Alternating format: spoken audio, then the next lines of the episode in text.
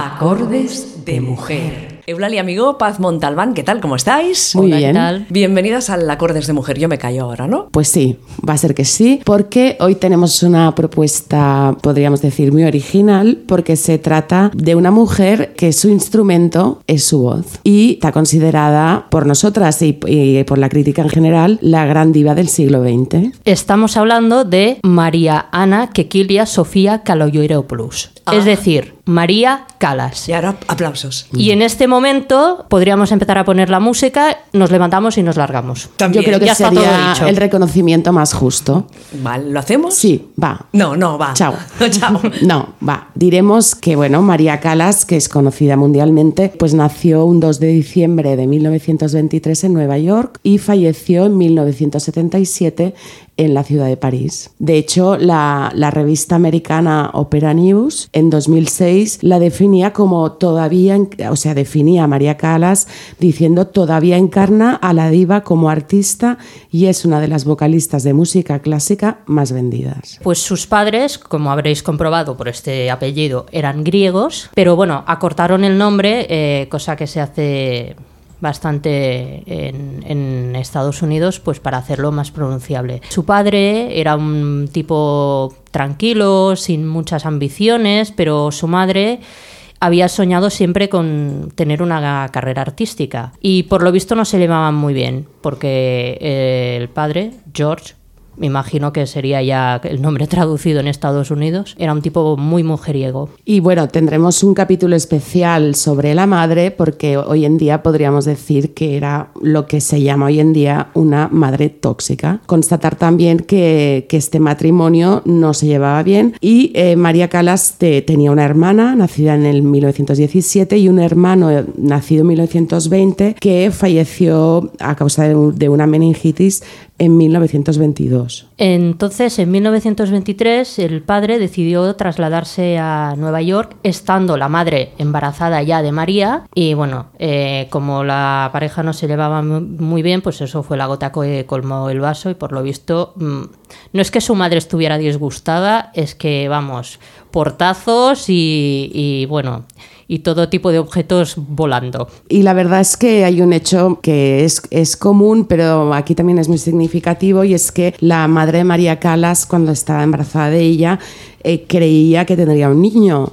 Y su decepción fue enorme cuando vio que nació una niña, y se dice que pasó cuatro días que no quería ni mirarla. Eh, a los tres años, María ya daba muestras de su interés por la música, así que con cinco años, su madre ya la obligaba a cantar en público. Obligaba, Ah, ¿eh? Obligaba, sí, sí, digo obligaba y lo repito. Aunque María misma confesó que ella lo odiaba. Parece ser que la madre además sentía una gran debilidad por su hija mayor porque al parecer era la, la guapa, mientras que María sería el, el patito feo, ¿no? Entonces, finalmente la relación de los padres se deteriora tanto que la madre y junto con sus hijas regresan a Atenas en 1937, de donde era eran originarios. Y aquí empezamos el, el capítulo psicoanalítico, perdón, el capítulo sobre su mamá. Entonces, esta señora, que se llamaba Evangelia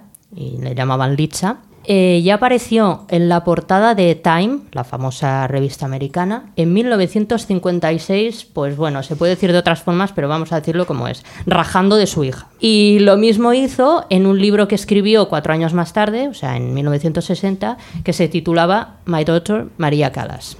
O sea, una madre encantadora. De hecho, María Calas confesó en 1957 en una entrevista radiofónica en Chicago y dijo, la ley tendría que prohibir que los niños actuaran desde, desde pequeños. Los niños deberían tener una infancia maravillosa, no deberían darles tanta responsabilidad. Después hay un, un capítulo muy oscuro y absolutamente horrible de la madre de María Calas y es que durante la Segunda Guerra Mundial, cuando se produjo, bueno, durante la ocupación de Grecia por parte de los soldados alemanes e italianos, eh, la madre de Calas le obligaba a ir con estos soldados a cambio de dinero. Estamos hablando del periodo de 1941-1944. Con lo cual os podéis imaginar que, bueno, la relación pues era en fin. Nefasta. Eh, nefasta.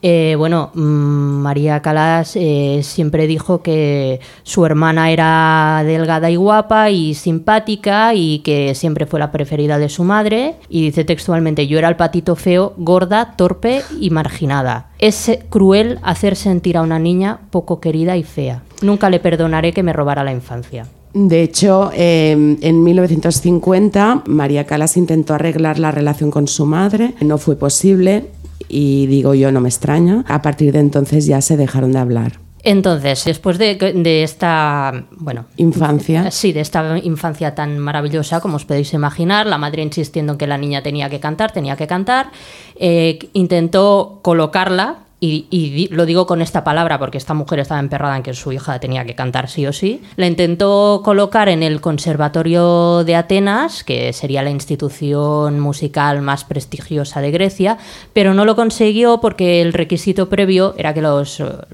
Bueno, el alumnado tenía que saber solfeo y claro, María Calas no sabía solfeo. Así que al final, después de mucho luchar, consiguió, mm, pues ahí sí, apuntar a su hija en el Conservatorio Nacional Griego, que diríamos es otra institución, pero que estaría un escalón por debajo del Conservatorio de Atenas.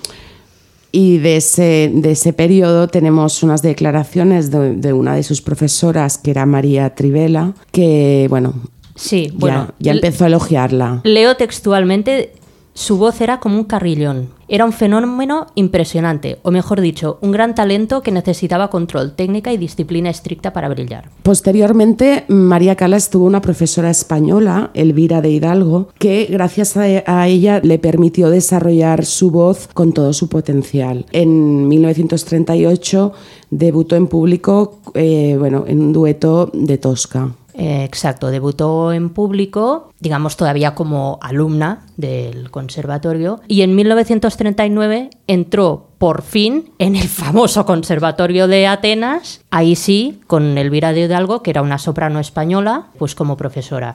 Y dice Elvira de Hidalgo que Calas era, era una alumna perfecta, dócil, inteligente, trabajadora, tenía sentido musical y tocaba bien el piano. Era la primera en llegar y la última en marcharse. Y escuchaba al resto de estudiantes porque decía que de todos se podía aprender algo. ¡Wow! ¡Qué bien! Hmm. Que eso es algo que me gusta remarcarlo porque como siempre se dice de Calas de su gran orgullo y arrogancia, pues ya veis que no era el caso. Y finalmente en 1941 se produce su debut profesional en el que se evidencia pues eh, su talento y esto eh, bueno mm, provoca que otras cantantes consagradas se, se mofaran, se mofaran de ella y se, y se metieran con ella, que por desgracia es algo muy común en, bueno, en, ciertos, ¿no? Mm, sí, en ciertos ambientes círculos artísticos, eh, cuando se destaca, pues a veces hay unos egos muy malos. Bueno, pues escucharemos el primer papel eh, profesional que cantó la Calas y que es el papel de Tosca en 1942.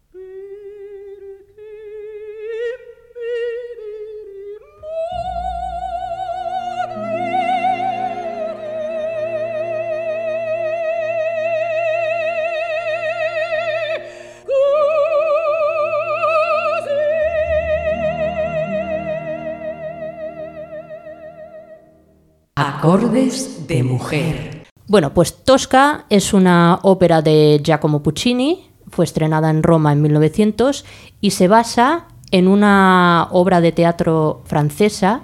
¿Y por qué lo comento? Pues porque la obra de teatro esta fue protagonizada por la gran Sarah Bernhardt, de quien hablamos en Desconocidas y Fascinantes. Es una obra basada en hechos reales, bueno, se basa en un episodio que ocurrió durante la invasión napoleónica de Italia en, mil- en 1800, cuando Italia todavía no, no era independiente, todavía formaba parte del imperio austrohúngaro. Esta grabación que hemos escuchado pertenece al año 1965 y, bueno, algo que os iremos repitiendo, esta área que se llama Visidarte, Visidamore, requiere una gran capacidad vocal por parte de la cantante. El siguiente papel que tuvo fue en una ópera poco conocida, Tiefland, basada en una obra mm, llamada Terra Baixa eh, del catalán Àngel Guimarà. De hecho, y a raíz de, de, bueno, de estos do- dos papeles, primero en Tosca, después en Tiefland, recibió críticas entusiastas que destacaban el talento divino y comentaban que ante, ante este talento solo cabía maravillarse. Eh, bueno, después de, de este bombazo, digamos, que fue su debut profesional, cantó, bueno, la protagonista de Caballería Rusticana, de Mascagni, cantó La Santuzza, como se llama ese papel. No me resisto a comentarlo, eh, en un antiguo teatro griego situado a los pies de la Acrópolis. Calas en los pies de la Acrópolis tenía que ser algo maravilloso, vamos.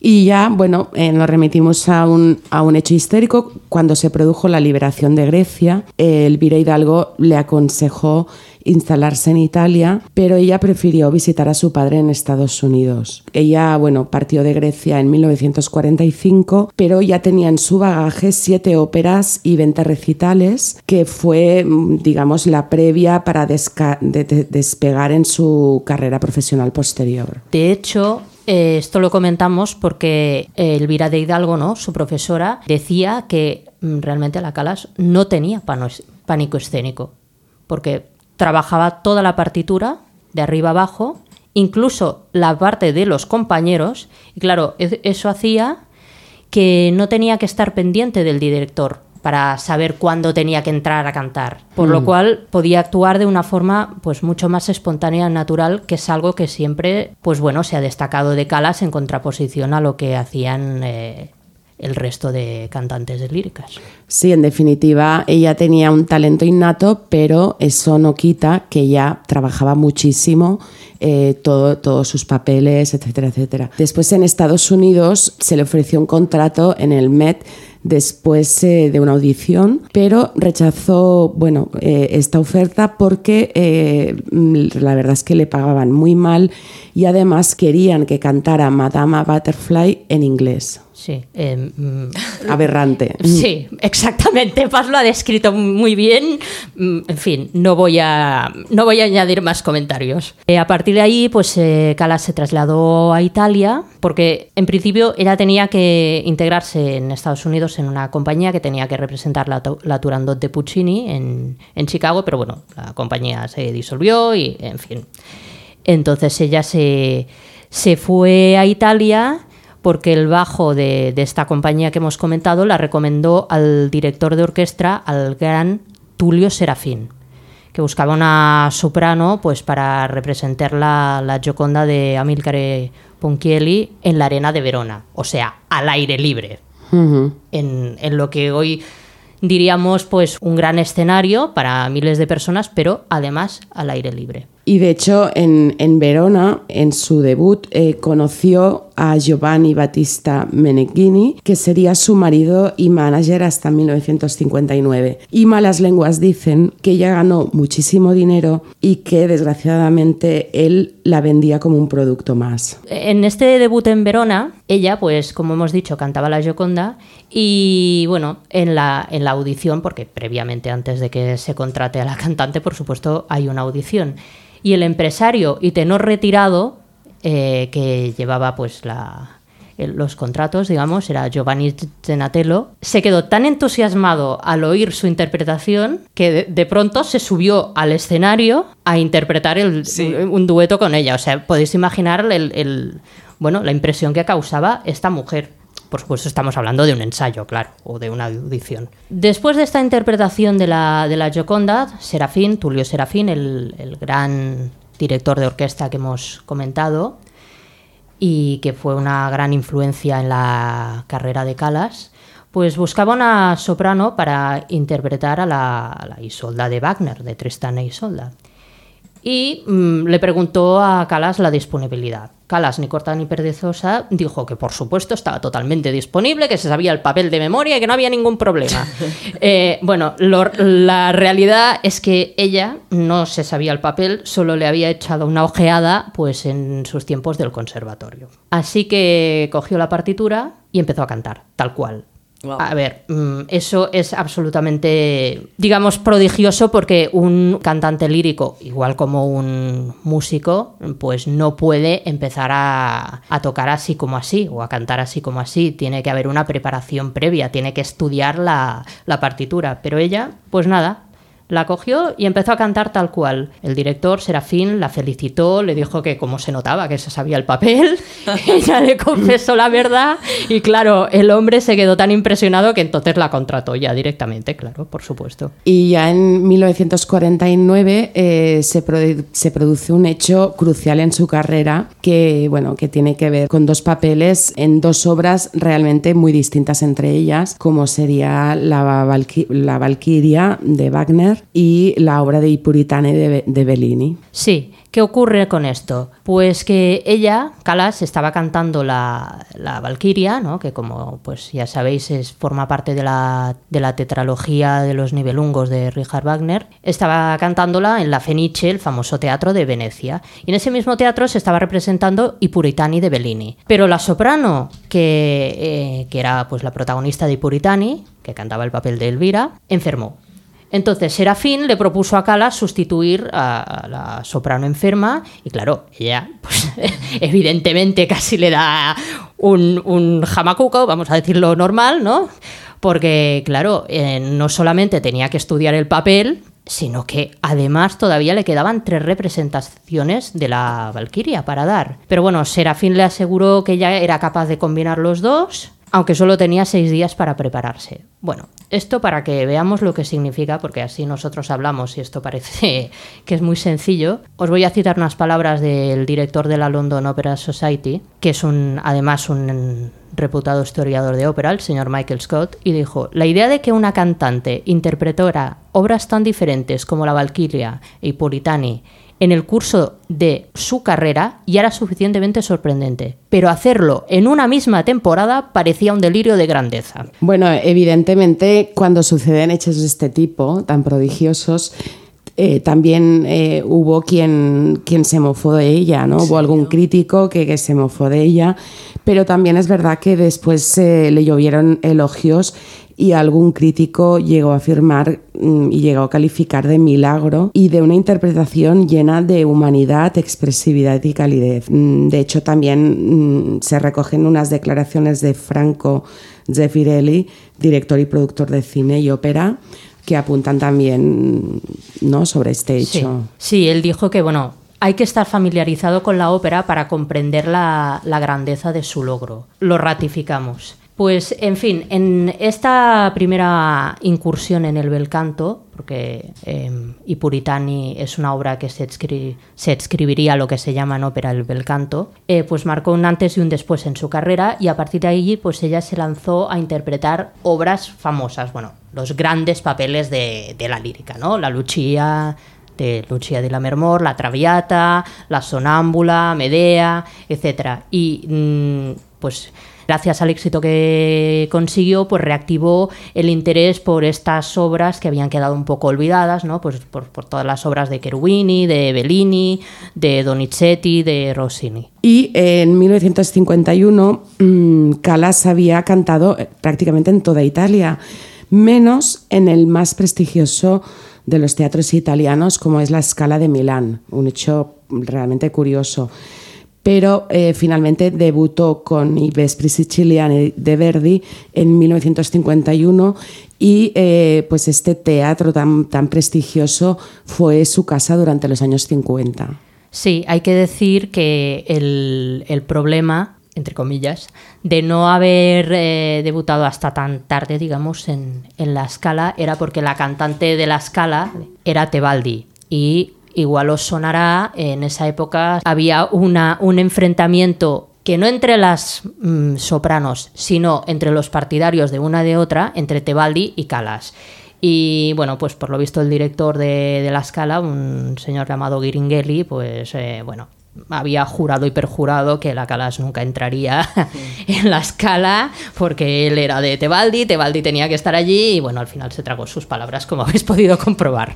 Bueno, y gracias a, a esta experiencia en la escala de Milán, pues pudo trabajar con, con personajes tan prestigiosos como Von Karajan, Gelfirelli, eh, Wallman y, y Luchino Visconti. Sí, eh, ¿por qué os citamos a esta Ballman? Pues porque curiosamente es una mujer, bailarina, coreógrafa, directora de óperas y con este nombre obviamente de origen alemán. Solo lo apuntamos porque parece que en, la, en el mundo de la ópera las mujeres solo se dedican a cantar. Y en 1949 eh, pues queremos también eh, citar que debutó en el Teatro Colón de Buenos Aires y cantó Aida, Turandot y Norma. De hecho, en 1956 debutó en el Met con Norma. La actuación fue precedida por un artículo un poco elogioso en la revista Time, en los que se citaban unos tópicos sobre ella, por ejemplo, pues que eh, aludían a, a su, su, supuesto mal carácter, la rivalidad que tenía, bueno, profesional y eh, otra, otro hecho que normalmente a, a, los personajes masculinos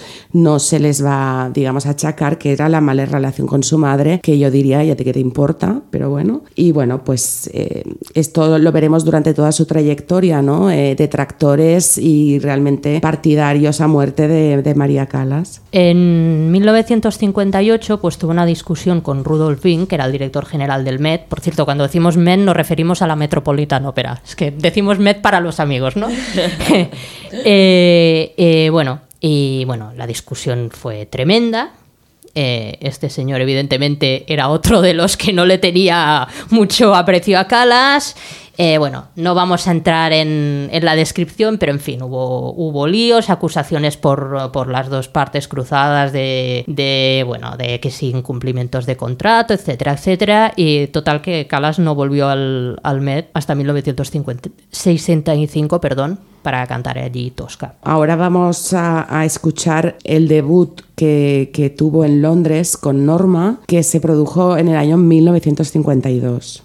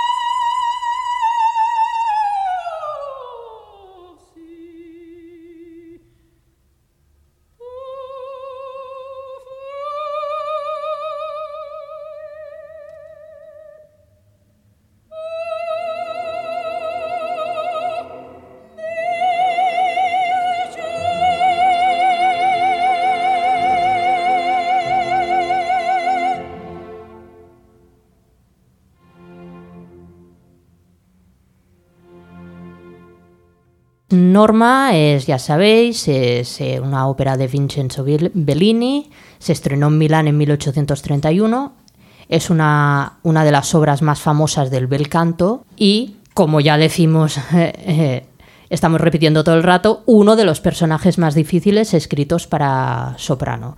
No es una tragedia basada en una obra contemporánea francesa y se trata, lo repito porque me lo vais a oír decir todo el rato, es una que es casta diva, es un área muy exigente. Esta grabación en concreto es de 1961 y me gustaría hacer un pequeñísimo aparte para deciros que estoy hablando todo el rato de bel canto, ¿qué es el bel canto? Bueno, pues eh, resumiendo mucho porque es un concepto que tiene un significado un poco ambiguo, pues bueno, en principio se utilizaba para designar unas eh, óperas escritas a finales de desde finales del siglo XVIII hasta mediados del XIX, que se para abreviar se se caracterizan por tener unas, unas complicaciones formales que no están al alcance de todos los cantantes. Bueno, mm, representantes del bel canto serían pues, los, los autores Gaetano Donizetti o Vincenzo Bellini. También hay que decir que en el siglo XIX bel canto se aplicó también a todo lo que no fuera, digamos, ópera alemana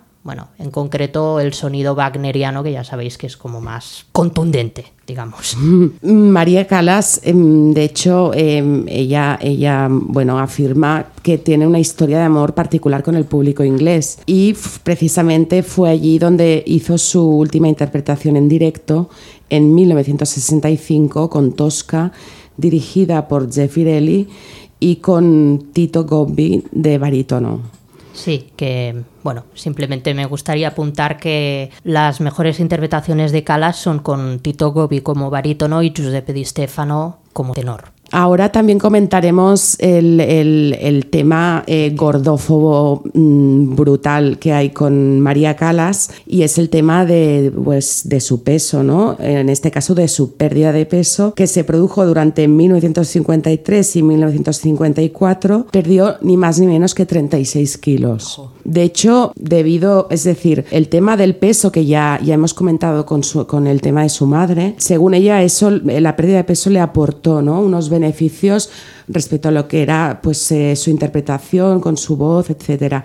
Pero mm, también hay que decir que mm, había gente que, decía que nos parece algo realmente impresionante, pero negativamente, achacaban que la voz de María Calas era fea, decían que le faltaba esa, esa cualidad terciopelada y, con barniz, esta nomenclatura que utiliza la gente que se dedica al canto. Y eh, bueno, la verdad es que nosotras queremos destacar que su voz podía adquirir color y timbre inolvidables, como se ha podido demostrar con toda, con toda su obra. ¿no? También se cuenta que cuando María Calas escuchó su voz grabada por primera vez, se quedó absolutamente horrorizada. No le gustaba. Nada, pero en absoluto. De hecho, tuvo que aprender ¿no? a distanciarse para no, no caer en el complejo. ¿no? Eh, respecto al tema del peso, pues para que veáis la, la gordofobia que existe, que no existe desde ahora, sino desde hace mucho tiempo. Cuando ella perdió el peso, pues bueno, mm, la gente del mundillo empezó a decir que se había vuelto,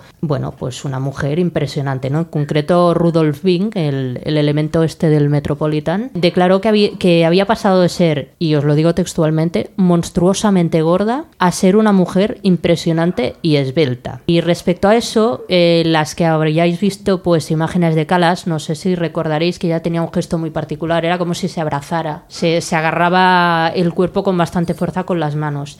Bien, eso, ese gesto que, bueno, algunos eh, eh, comentan que es porque ella era muy cuidadosa con, con su expresión corporal, ¿no? Y, y no le gustaba hacer ese tipo de gestualidades pues un poco histriónicas que siempre se, se han asociado con, lo, con, la ópera, pero hay quien dice que el, realmente ese gesto característico suyo se debía a, porque después de la pérdida de peso tenía que hacer un esfuerzo pero absolutamente tremendo para sostener pues su canto.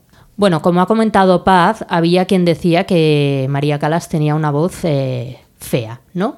Pues bien, yo os voy a citar unas palabras de Carlo Maria Giulini, que es un director de orquesta, que decía, es muy difícil hablar de la voz de María Calas. Su voz era un instrumento muy especial. Esto dice, bueno, eh, ocurre como cuando escuchas algunos instrumentos de cuerda por primera vez, un violín, una viola, un cello, pues la primera sensación es un poco extraña a veces, pero después de un rato, cuando te acostumbras, cuando te haces amigo de ese sonido, entonces el sonido se convierte en algo mágico. Y para él esto era lo que ocurría con Calas. Todo, todo esto que estamos explicando de la voz eh, de Calas viene porque es muy difícil definir su voz porque era capaz de cantar todo tipo de papeles, tanto los de soprano dramática como estos de más ligeros de, pues de coloratura. ¿no? El problema era que, según Serafín, el director de orquesta que ya hemos citado varias veces, es que ella podía cantar cualquier cosa escrita para voz de mujer. De hecho, se la compara con cantantes históricas como Judita Pasta y María Malibran. María Malibran era española, por cierto. Son sopranos históricas de principios del siglo XIX capaces de cantar papeles no solo de soprano,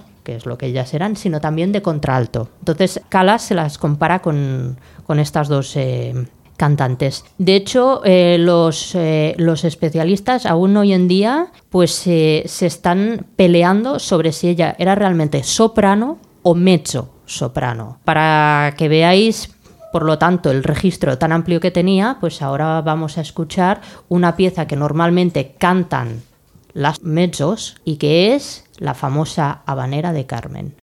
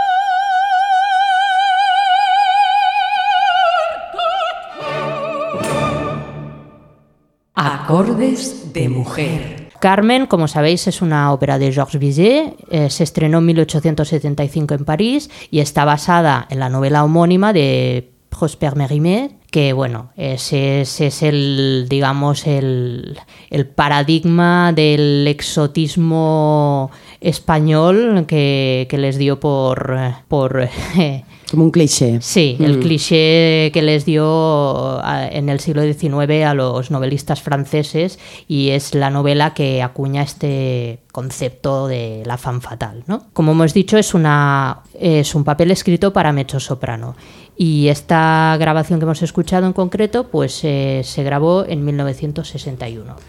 Bueno, es que de hecho eh, mm, los que consideran que Calas sería una mezzo soprano destacan que su capacidad ¿no? para tener un registro tan amplio eh, aumentó con trabajo y fuerza de voluntad, que es algo que hay que destacar porque no, no es algo que sea innato. Claro, se lo curraba, ¿no? Ella tuvo que trabajar mucho. Sí, o sea, ella tenía un talento indiscutible, pero ella era- era capaz de trabajar 10 a 14 horas al día. Claro. con lo cual pues se expandió muchísimo eh, pues su rango vocal y sus cualidades. Eh, en este aspecto pues era capaz de interpretar obras tan distintas como esta que acabamos de escuchar pero también pues las grandes obras del bel canto que como os hemos comentado anteriormente pues se distinguen por la complicación formal, ¿no? Por, por- porque son papeles que contienen muchas lo que podríamos llamar florituras. Y un gran ejemplo de esto, pues sería eh, el área que ahora vamos a escuchar, que es la famosa eh, Una voce poco fa de Il Barbiere de Sevilla.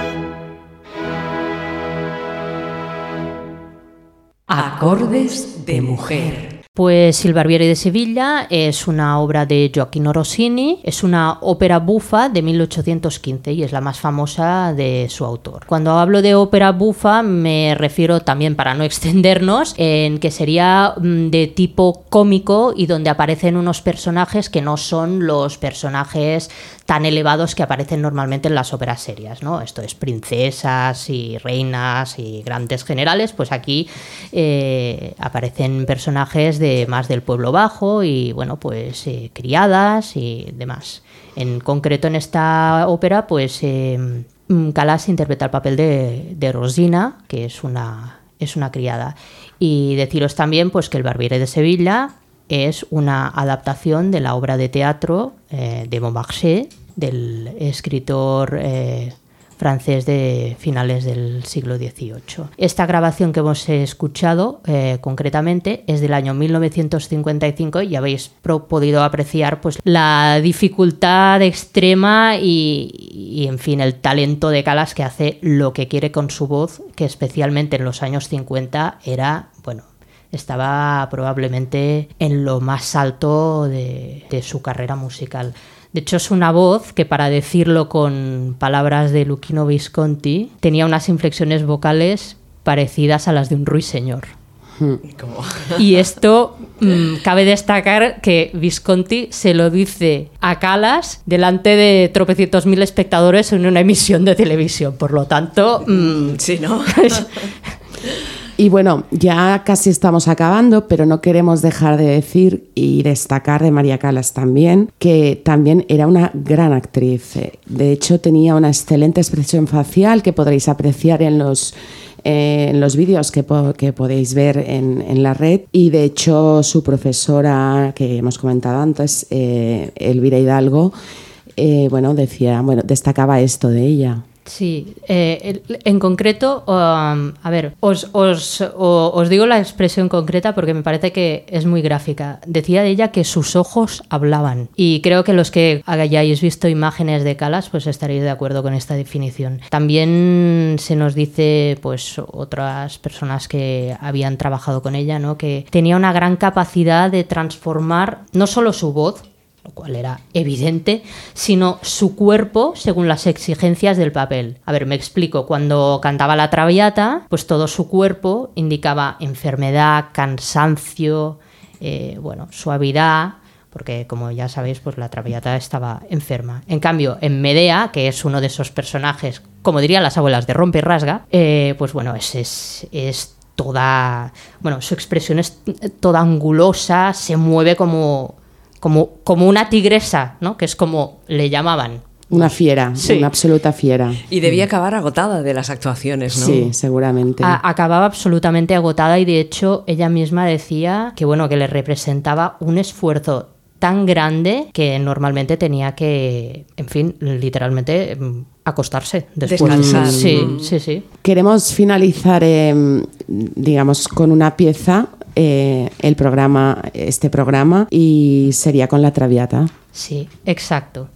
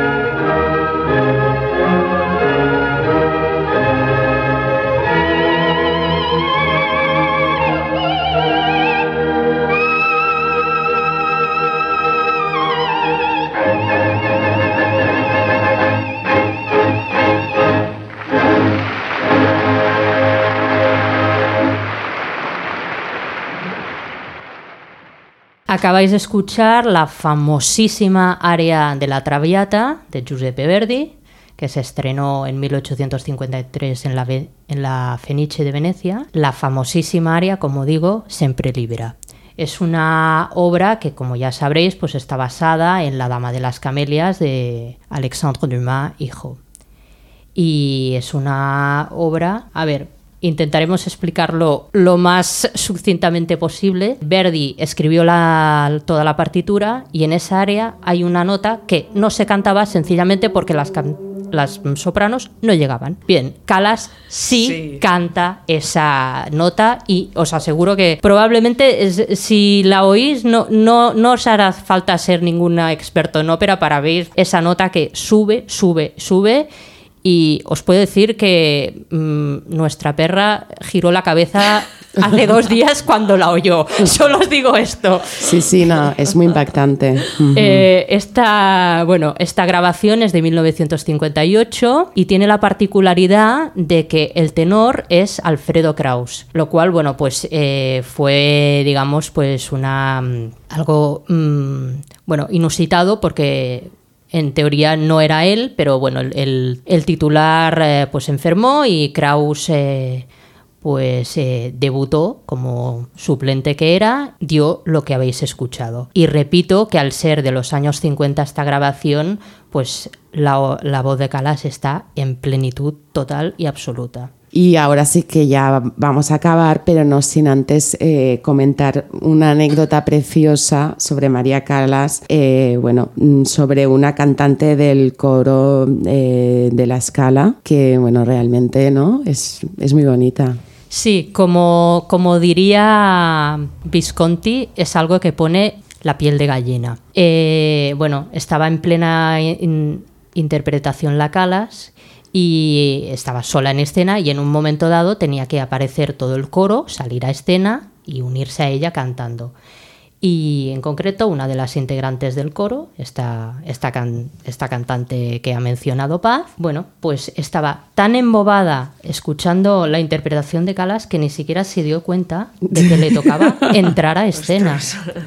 Y esto os aseguro que no es algo que haya leído. eh, No es muy común. lo he visto eh, con mis propios ojos en una, en una entrevista que se hizo a esta señora. Como os podéis imaginar, esta señora pues eh, había oído mm, infinidad de cantantes. No era lo más habitual que se quedara absolutamente mm, flipada, como se diría hoy en día. Y ya solo decir que para las que tengan la suerte de visitar París próximamente, pues les recomendamos que vayan al cementerio de Père Lachaise, que ahí encontrarán María Calas, que podríamos decir que es eterna Calas. Muy bien, me he quedado fascinada con María Calas. Sí. Voy a escuchar atentamente su música y voy a ser fan de ella. Creo que Claro después que de sí. todo lo que me habéis contado, hay que ser fan de, de la Calas, ¿no? Absolutamente. Bueno, pues nada, eh, nos escuchamos muy pronto. Sí, Muchísimas gracias. A ti A y a vosotras. Y a todas. ¿eh? y a Calas. También. Acordes de mujer.